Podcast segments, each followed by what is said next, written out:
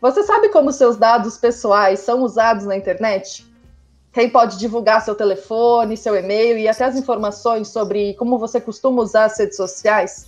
Bom, esse tema ele tem sido super recorrente nas discussões, principalmente com os escândalos da influência de aplicativos de redes sociais como o Facebook nas eleições americanas, por exemplo, para presidente em 2016. No Brasil, a Lei Geral de Proteção de Dados Pessoais, a LGPD, é a legislação brasileira que regula as atividades de tratamento de dados pessoais. Ela foi promulgada em 2018, mas passou a valer a partir de 27 de agosto de 2020, impactando diretamente as eleições municipais desse ano. É, hoje a gente convidou o Dr. Daniel Barilli para contar para a gente como vai ser esse processo.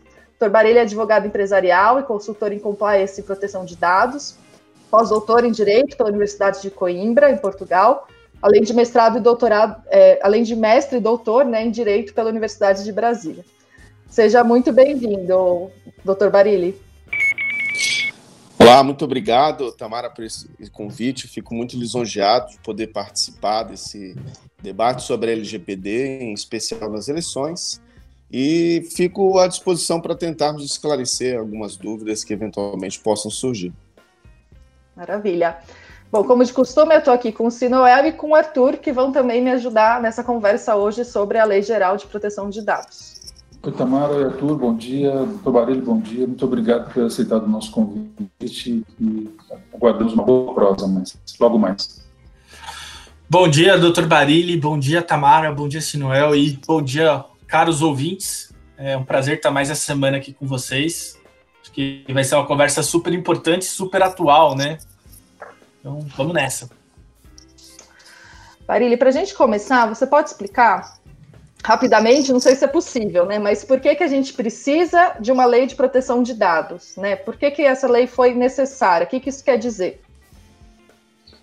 Olha, é, eu penso que existem duas perspectivas, né? Primeiro, é uma perspectiva civilizatória, ou seja, nós começamos a perceber de que os dados eles têm um universo distinto dos outros direitos que já foram conquistados e que inclusive estão já é, consagrados no texto da Constituição de 88.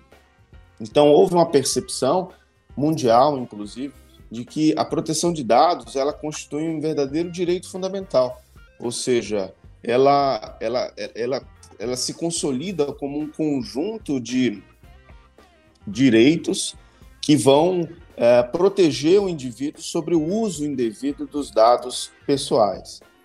Então, acredito que o, o, o Brasil, nessa perspectiva, acaba se adaptando a essa nova tendência mundial que inclusive já foi inaugurada, especialmente por legislações mundo afora, em especial a GDPR, que é a legislação europeia sobre proteção de dados. E, portanto, ele se enquadra nessa, nesse novo marco legal, então, exigido. Mas, por outro lado, existe uma perspectiva prática, que é o fato de que o Brasil tem pretensões diplomáticas e vem se posicionando no, na, na diplomacia mundial com fortes intenções de participar da OCDE. E, e para obter um espaço privilegiado na OCDE, que é a Organização para a Cooperação de Desenvolvimento Econômico, uma das necessidades era de aprovar uma lei que protegesse os dados. Ela dá mais segurança às negociações, ela fornece uh, uma proteção em relação às pessoas que estão, são, estão negociando, e, portanto, ela, é, o Brasil acaba entrando, então, no hall de, desse grupo de, de países que acaba adotando a proteção de dados como mola motriz de negociações. Então, eu penso que, apesar do Brasil ter aprovado essa lei já com alguma, uh, algum atraso né, em relação a outros países do mundo, nós chegamos e avançamos nessa temática com uma lei que é bastante complexa, é bastante atual e, e que de fato coloca o Brasil na vanguarda da proteção de dados no mundo. É, a LGPD foi aprovada em 2018 É, mas ela ficou sem entrar em vigor até muito recentemente, né? A gente teve aí nas últimas semanas uma grande mudança é, com votação no Senado, com, com, a questão da vigência da LGPD mesmo, que começou a valer é, agora, no final de agosto. É, que, que, como foi esse movimento? O que, que muda assim de repente, né? Quem foi pego de surpresa? Eu acredito que, em especial, quem foi pego de surpresa foram as, as médias empresas, as pequenas empresas e também é, o próprio governo, né? Ou seja, é, a, a, LGPD ela tem aplicação, ela vai buscar tratar os dados pessoais, né? Sejam ele sejam ele captados pelas empresas ou captados pelo próprio governo. E eu digo isso porque as multinacionais, elas, em função da legislação estrangeira, já vinham se adaptando já há alguns anos. Portanto, embora a GDPR tenha diferenças bastante grandes, inclusive em relação à LGPD, é, o fundo, que é a proteção de dados, acaba tendo é, uma proteção legal bastante específica. Então, essas empresas já vêm se adaptando, se ajustando a esse, a esse novo modelo. Né? E, uh, por um outro lado, as empresas grandes no Brasil, quando a lei foi criada, já em 2018, começaram lentamente a criar estruturas de proteção de dados, uh, ou seja, de criar estratégias de governança interna, de, de aprimorar os mecanismos de segurança da informação, de segurança uh, de sistemas, uh, de, de, viabilizar uma série de documentos que vão dar base para poder eh, essas políticas serem uh, é, aplicadas, buscou treinar os profissionais, enfim, buscou um, um processo gradual de adequação, né? E, e, porque, na verdade, a lei ela foi criada em 2018, foi dada um ano de, de vigência para ela, depois esse, esse período foi prorrogado, foi prorrogado, existiram várias medidas provisórias que acabavam é, discutindo sobre o início da vigência da lei, se seria agora, em agosto, se seria no ano que vem, já se falou em abril do, do ano que vem também, já se falou em agosto do ano que vem.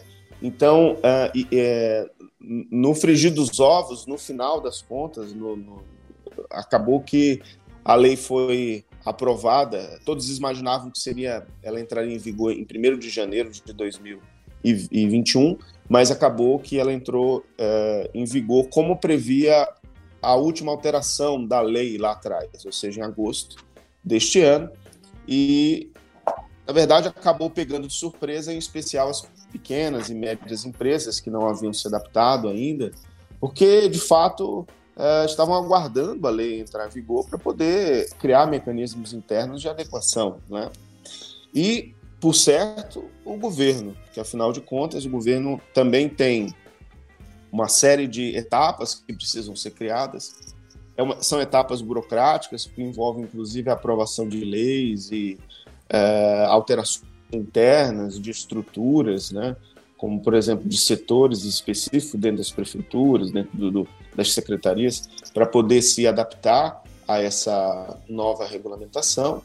Então, a, a, acredito que uh, esses dois setores é que estão começando, a, a partir de então, se ajustar para buscar adequação à lei, em especial as empresas privadas, com um grande receio de que é, possa vir a ser punidas é, futuramente caso não tenha uma adequação uh, ajustada à LGPD.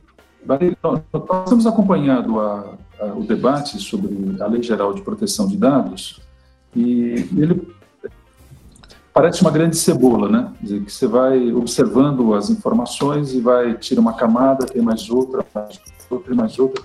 E a impressão que, que nós temos é que para o cidadão comum, né, que não está muito atento a isso, é, às vezes é, parece mais uma complicação, apesar de todos os avanços civilizatórios que você indicou na sua, na sua primeira, na resposta primeira que a Tamara fez, né, para o cidadão comum é, e para um conjunto de empresas que desavisadamente não prestaram atenção quando o debate iniciou, parece uma coisa, é, mais uma coisa de, da burocracia para prejudicar e assim por diante. Né? É, do ponto de vista é, prático, né, o que, que significa de mudança no cotidiano das empresas né, é, e para a sociedade de uma forma geral em relação aos dados que são coletados? Né? Porque é, é, os, muitos dados das pessoas são coletados, elas não se dão contas, né? É muito engraçado. Quando você chega para fazer uma compra em algum lugar, você passa no caixa, uma das primeiras perguntas é como é que você vai pagar, e qual é o seu CPF, né? E a hora que você revela o seu CPF, pronto, você já dizer, entregou ali para aquela unidade de estabelecimento uma, informação valiosíssima. Né? É, o que, que, muda?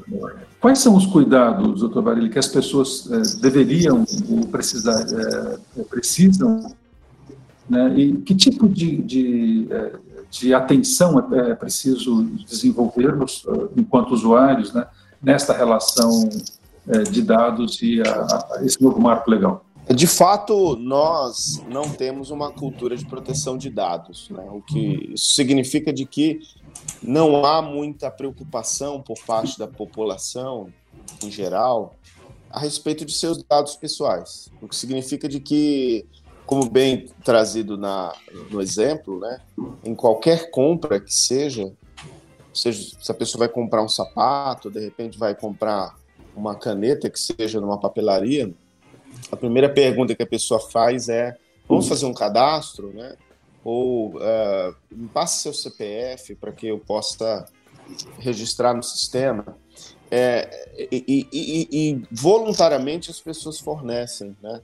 E a gente sabe que, que o CPF é um dos números que vai dar origem a, a, uma série de outros dados pessoais e que, portanto, isso, inclusive, pode ser utilizado, essa base de dados pode ser utilizada por alguém mal intencionado, inclusive para praticar atos criminosos, atos ilícitos, né, fraudes, etc.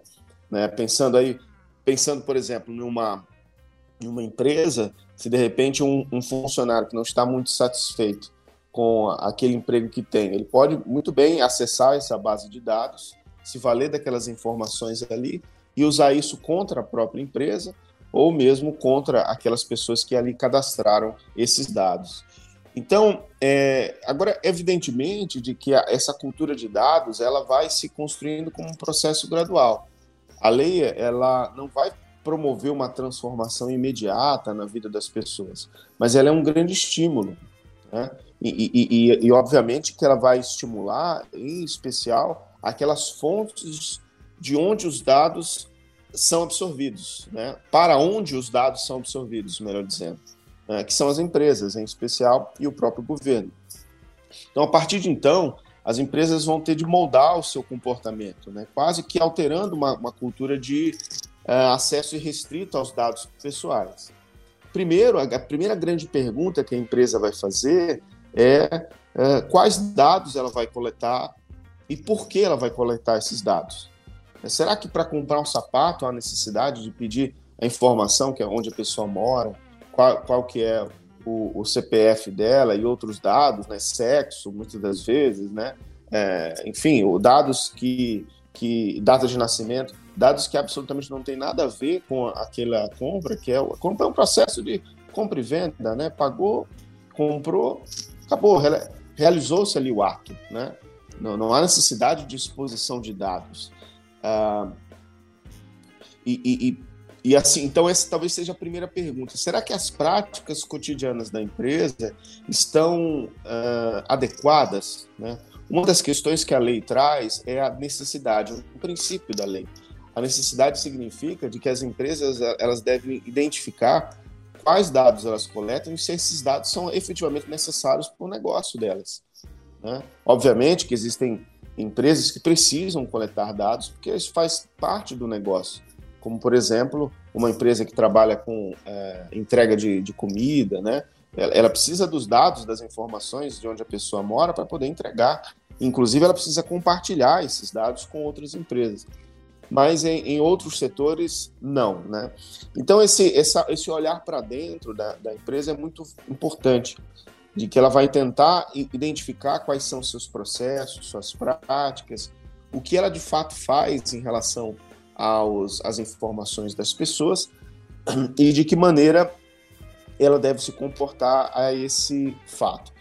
Um segundo passo aí, né, que uma vez identificado identificada a, a, necessidade de coleta de dados, é saber o que, que é, com, o que se fazer com esses dados que são eventualmente coletados, né? que é o segundo passo.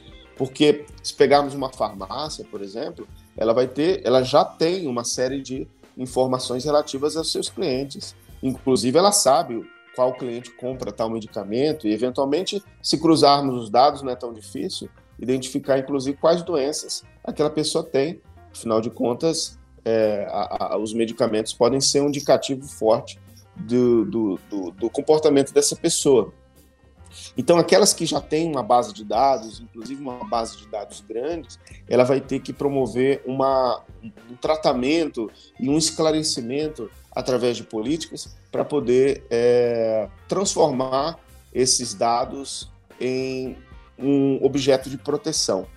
Né? Então, primeiro, pensar quem, quem vai ter acesso a esses dados, quem vai tratar esses dados, é, de que forma esses dados vão ou não vão ser compartilhados, né? e se forem compartilhados, é necessário de que haja a, a, ciência por parte das pessoas de que esses dados seus vão estar sendo transmitidos, enfim, e ah, sim, e de que forma em especial, né? E de que forma esses dados vão ser descartados? Quanto tempo vai permanecer naquela base de dados? É, e qual vai ser o mecanismo de descarte. O que, né? que é, o que, que, é o descarte de dados? Porque é muito comum, assim, como descartar os dados e, assim, é, para a gente... É, tem gente que conhece bem a informática, né, o mundo, o mundo digital, e tem pessoas que não conhecem. Porque se é tudo digital, como é que eu descarto um dado? Sim. E, e como é que eu tenho a certeza de que o dado foi, é, entre aspas, descartado, né? Porque eu, eu não estou vendo é, porque, assim, uma, uma, embalagem de leite, uma embalagem de macarrão, eu termino de, massa de tomate, eu terminei de utilizar, aquela embalagem não serve mais para o meu uso, eu descarto ela. Ou seja, eu coloco no reciclado, eu coloco no lixo, e aí é um descarte inadequado, porque o poder público vai colocar isso em algum lugar. Ou se eu vou reciclar, eu estou descartando. Agora, o dado, como é que é o descarte? O descarte, ele vai ser, é, do, do, do ponto de vista, inclusive, legal, né? Ele vai ser a retirada desse, dessas informações da base de dados daquela empresa. Né? Então, vai ser efetivamente a exclusão das informações. Então, se, por exemplo, eu tenho um sistema que lá está constando o nome da pessoa, o CPF, eu tenho ali uma, como se fosse uma ficha né, do, do indivíduo ali, eu vou apagar essa ficha. Né? Como isso vai ser feito? Através de uma política. E a política é uma política de é, exclusão de dados vai estar tá informado ali nessa política de que maneira que isso vai ser feita, como que isso vai ser feita e inclusive a, os mecanismos de segurança para que efetivamente esses dados que vão ser descartados, que vão ser excluídos, não possam ser é, utilizados por uma outra pessoa mal intencionada. Né? Então existe segurança na captação de dados e deve haver segurança também nessa exclusão uh, de dados pessoais. Né? E, e, é interessante, só mencionando essa discussão relacionada à exclusão, porque uh, existem empresas que precisam ter na sua base de dados as, as informações relativas às pessoas que, por exemplo, trabalham ali ou que mantêm relações com aquela empresa. É, pegar, por exemplo, uma empresa que tem funcionários, qualquer uma, né? Que tenha seus funcionários, ela precisa minimamente manter essa base de dados pelo menos por cinco anos ali, porque eventualmente pode haver uma interpelação judicial ou, ou órgãos de fiscalização podem solicitar essas informações, como por exemplo o Ministério do Trabalho. Então a empresa ela, ela tem que ter o cuidado de manter esses dados armazenados, né? Mas ultrapassado esse período, esses dados vão ser deletados da base de dados dela e não vão ter mais acesso por parte de qualquer pessoa dentro daquele é, dentro daquela empresa, daquele setor. É, Tamara e Arthur, é, desculpa, acho que eu vou é, complicar um pouco o roteiro que Tamara tinha desenhado, mas esse raciocínio do Dr. Barilha acho que se nos faz uma, uma a, a, construção de uma imagem eu queria ratificar para ver se ela está correta ou não, Dr. Barilha. A, a Lei Geral de Proteção de Dados, ela organiza a, a gestão da informação em pelo menos três grandes etapas. Né? Ela, ela deixa transparente, me, me parece, É, uma é a etapa de captação, dizer, como é que eu imputo os dados num sistema, e aí sistemas de governos, municipal, estadual ou nacional, federal, é, empresas, organizações não governamentais, enfim, é, como é que alguém que capta dado tem, tem que se adequar a essa regra estabelecida na, na, na, na lei geral. Eu chamaria de primeira camada ou primeira etapa. Uma segunda etapa é, a, é o uso dos dados. Para que, que servem os dados? A manipulação, a gestão dos dados, a guarda dos dados. Né? E a terceira e última etapa é o descarte. Seriam mais ou menos estas etapas é, de um processo, tentando simplificar de um, de, é, o jeito de olhar para esse, esse processo civilizatório de dados que é, do qual o senhor falou inicialmente? Sim, sem, sem dúvida. Se, se, nós formos simplificar a lei, é, é, justamente acompanhar esse raciocínio, né? Porque, na realidade, os dados é como se fosse um patrimônio de alguém, né? E esse patrimônio, ele está sendo ofertado de uma maneira, inclusive, né, na maioria dos casos, de forma gratuita, e a pessoa que está recebendo essas informações precisa dizer muito claramente com transparência o que ela faz com essas informações. Se ela transmite para outras pessoas, se ela não transmite, que tipo de informação ela está coletando e, por fim, de que, e, e até quanto tempo essas informações vão ficar presentes nesse banco de dados dessa pessoa. Então, eu, eu creio que sim, né? esse input, essa entrada, o tratamento do, dos dados uh, dentro da, da, empresa, da organização, né? E depois a, como que se dá a saída, o output, né? como que se dá esse descarte dessas informações. Barili, é, seguindo aqui na nossa conversa, acho que um ponto super importante que você trouxe é a questão da cultura de dados. E isso vai premiar não só as relações econômicas, as empresas, mas também a cultura política, né? A gente, como a Tamara falou até na abertura do episódio de hoje, a gente tem várias questões envolvendo dados e eleições fora do Brasil e no Brasil, né? A gente é, vê é, fake news sendo disseminadas, é, grupos impulsionando mensagens, bots, várias coisas relacionadas a esse universo digital e de dados mesmo, que, que entra hoje na, na questão da LGPD. E aí eu tenho é, duas perguntas. A primeira é mais é, o que vai mudar na, no cotidiano das campanhas eleitorais, se você puder dar uma palavrinha sobre isso, com, com a vigência da LGPD, principalmente tão perto do período eleitoral, e quais são os ganhos efetivos né, que a LGPD vai trazer para a democracia é, em período eleitoral, né? Como que ela é essencial nessa nossa realidade super conectada. Certo, Arthur. É, nós tivemos um episódio que ficou mundialmente famoso, que foi o caso do Cambridge Analytica, né, que foi uma coleta, um compartilhamento de dados indevido que foi feito, especialmente em relação à campanha, a última campanha americana para a presidência, e também pra, para a é, discussão sobre a votação da saída da, da da Inglaterra, da, da na verdade, da, do Reino Unido, né? É do Brexit. Do Brexit, né? Você tem a, a, é, a incidência, na verdade, durante esse período, de trocas de informações e uso controlado de dados para influenciar essas votações. Né?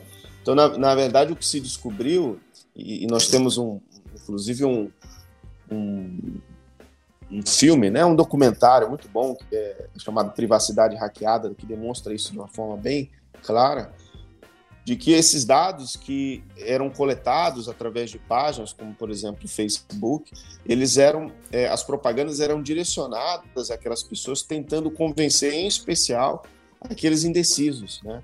E eles vinham com uma, uma, uma massificação de propaganda que fazia com que essas pessoas, muito provavelmente, alterasse o seu comportamento eleitoral.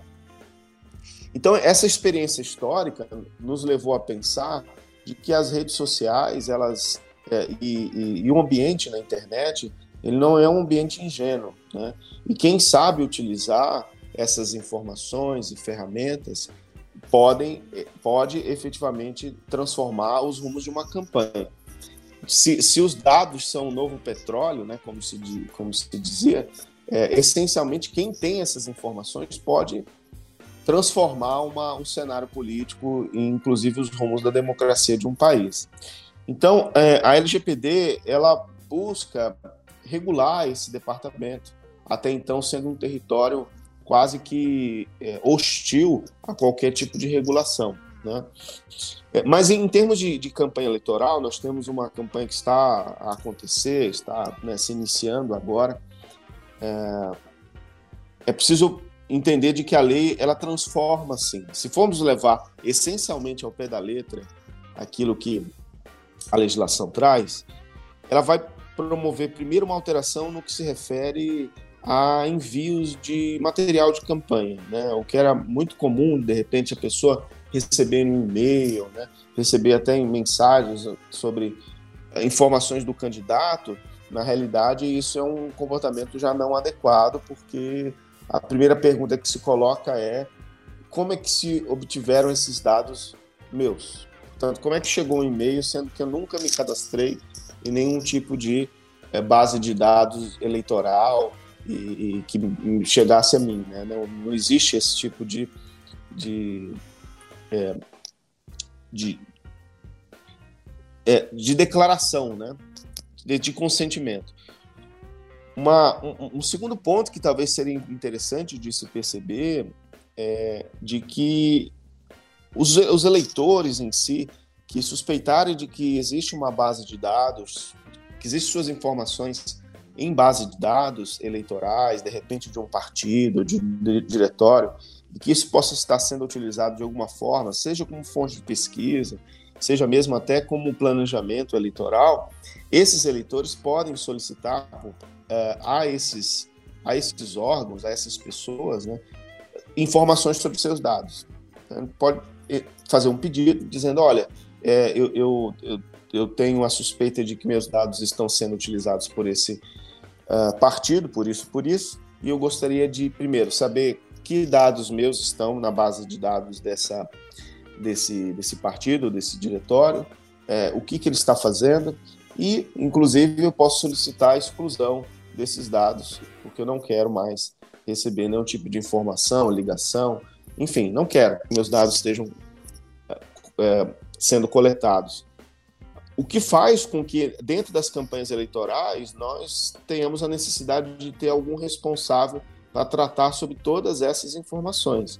Ou seja, um profissional que, se formos levar, como eu disse, ao pé da letra, seria um encarregado, né, a pessoa que estaria responsável por dialogar com a, a, a, os usuários, que, que, na verdade é a população, né, as pessoas que têm dados, e, o, e, e, e também dialogar com a autoridade nacional, né, que foi recentemente criada e que vai estar, acredito eu, em, em fase de experimentação durante esse período eleitoral, uma vez que eh, já estamos aí uh, vigência, né, essa, esse período. Mas, é, além disso, né, entendo que os, os partidos devem começar a fazer uma revisão da sua política de privacidade de dados, inclusive no campo da filiação partidária, né? porque é preciso analisar a filiação partidária desde a origem. Porque o, o, o passo inicial da, da filiação é o registro de uma série de dados, de série de informações. E aí voltam aquelas perguntas que nós nos colocamos antes. É necessário coletar todas aquelas informações? O que vai ser feito com essas informações?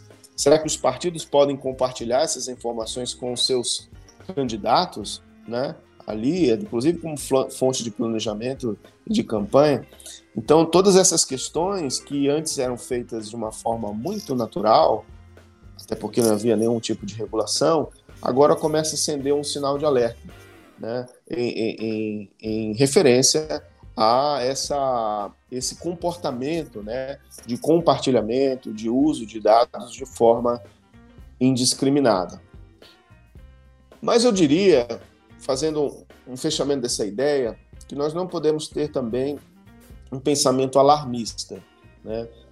tudo é, como se de fato a lei ela viesse do dia para a noite transformar a vida das pessoas. Eu tenho para mim de que ainda essas eleições nós vamos ter um, um período de experiência e, portanto, algumas algumas práticas vão ser, ser adequadas, outras não vão. Mas eu acredito que, em especial, as próximas eleições elas vão ser as eleições que vão, devem estar rigidamente vinculadas à legislação. Isso tem um motivo, motivo concreto, real, prático, que é o seguinte: é, a LGPD entrou em vigor, portanto, suas regras já estão valendo, mas as sanções, as punições a quem descumpri-las, apenas terão aplicação no próximo ano, ou seja, em agosto de 2021. A intenção do legislador é, de fato, criar um gap aí, né, um espaço para que as pessoas possam se adaptar a essa legislação, que possam é, construir suas políticas e irem se ajustando. E diante da iminência da, da campanha eleitoral, eu penso que muitos itens ainda ficarão a desejar para o estrito cumprimento da legislação, né, em função dessa questão. Dizem que, como, como diria né, o, o, o filósofo Jean-Jacques Rousseau, famoso, né? Um pacto sem espadas é como palavras ao vento, né? Ou seja, se existe uma regra e ela não tem punição, é, é bem provável de que ela seja negligenciada. Então há uma suspeita de que é, durante essas eleições nós tenhamos aí um, um certo grau de complacência de, em relação à estrita aplicação dessa legislação o que com certeza não acontecerá na próxima. Né? Mas ainda assim, estendendo um pouco a resposta, que me perdoem aí, mas ainda assim, estando a lei vigente, o usuário ele já pode exigir dessas dos partidos, dos candidatos, essas informações que eu mencionei antes. Então, na verdade, nós temos uma lei que traz obrigações, uh, mas que ainda não traz punições, mas que acaba forçando, inevitavelmente, que os partidos, candidatos, que a campanha eleitoral como toda esteja uh, afinada com esses novos, novos padrões de privacidade que vêm sendo exigidos. Marília, e falando de forma prática, qual que é o principal erro que uma candidatura pode cometer se não se atentar para o novo padrão da Lei Geral de Proteção de Dados? Eu acredito que, bem, analisando a forma né, de que sempre se fez campanha no Brasil, eu penso que é o compartilhamento de dados. Esse talvez seja o, o principal erro, porque é, o compartilhamento de dados ele é, é como, eu falei antes, né, como se fosse um compartilhamento de um patrimônio, né, que são os dados pessoais. Então, quando a gente fala de compartilhamento de dados sem que haja uma base legal, ou seja, sem que haja um consentimento por parte do usuário, eu penso que é um dos grandes problemas que podemos enfrentar aí. Isso quer dizer, então, que eu não posso pegar um dado que eu acho ou que eu tenho ali numa planilha, enfim, que eu não sei de onde veio, e mandar um monte de informação para essa pessoa sem ela ter solicitado, é isso?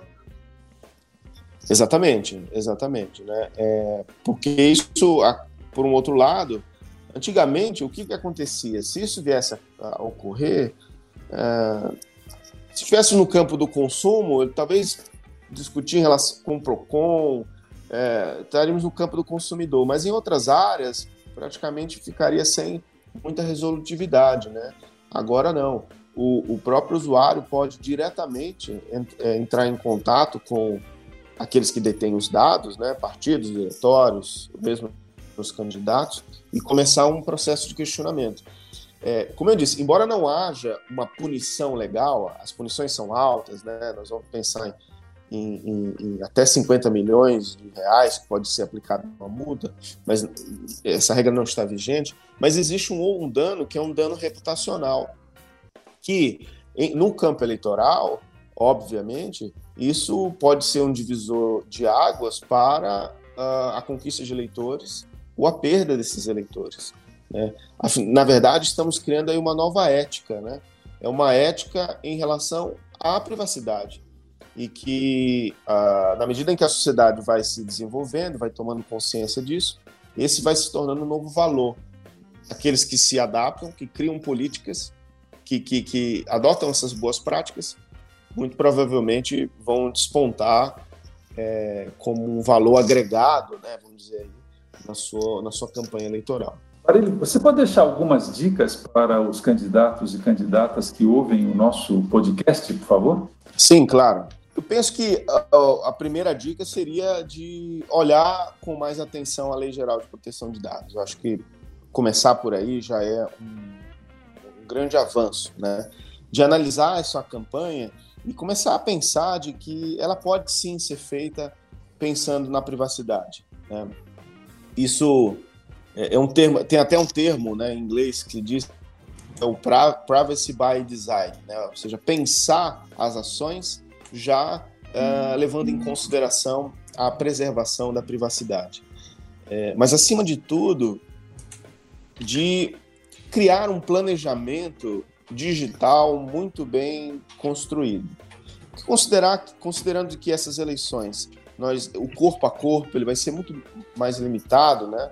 como sempre aconteceu na vida política brasileira, é, a boa parte das eleições vai acontecer no ambiente digital. E o ambiente digital é um ambiente de grande embate, né? porque é um ambiente uh, de uma certa maneira, transparente, aberto. As pessoas conseguem ver ah, os comportamentos, os rastros digitais deixados por aquelas pessoas. Né? Diz que existem mais rastros na vida digital do que na vida é, offline. Né? Então, isso pode ser objeto de uso, inclusive, de adversários para querer derrubar uma determinada campanha eleitoral. Então, acredito que investir numa boa campanha leve em consideração o investimento digital de um bom planejamento eleitoral. Eu acho que essas, essas, duas, essas duas dicas né, vão ser extremamente importantes. Então, talvez se os candidatos estão pensando em investir uma gama de recursos grande no offline, talvez seja interessante repensar esse orçamento e começar a olhar mais para o online, ou seja, para a campanha digital que é ali que talvez nós tenhamos a grande conquista de eleitores e, ao mesmo tempo, o grande palco de batalhas, de disputas, inclusive judiciais, é, daqui em diante. Maravilha, doutor Barilli. Muito obrigada por, por bater esse papo com a gente, dar essas dicas para os nossos ouvintes, candidatos e candidatas que estão se preparando aí para a eleição com todas essas novidades. E você já sabe que a plataforma Confirma foi criada para atender à Lei Geral de Proteção de Dados. Se você precisa de mais detalhes sobre isso, você pode conferir a seção privacidade no nosso site, que é www.confirma.site. Aproveita que você vai lá e já se cadastra para fazer um teste gratuito por três dias e organizar a sua campanha. Muito obrigada, Barili, pela presença. Obrigado, agradeço o convite, fico muito lisonjeado poder participar de um debate tão importante que que, de uma certa maneira, estamos, estamos contribuindo para o desenvolvimento da democracia, das nossas instituições e, quem sabe, até informando as pessoas que possam ter ouvido esse podcast. Muito obrigada. Bom, eu sou a Tamara, o podcast da Confirma é produzido por nós e editado pelo Gustavo Santos. E a gente se vê na semana que vem. Muito obrigado, Barili. Muito obrigado, Sinuel. Muito obrigado, Tamara. Obrigado, pessoal que está nos ouvindo e até semana que vem. Obrigado, Tamara. Obrigado, Barili. Obrigado, Arthur. Até a próxima. Um abraço. Hein?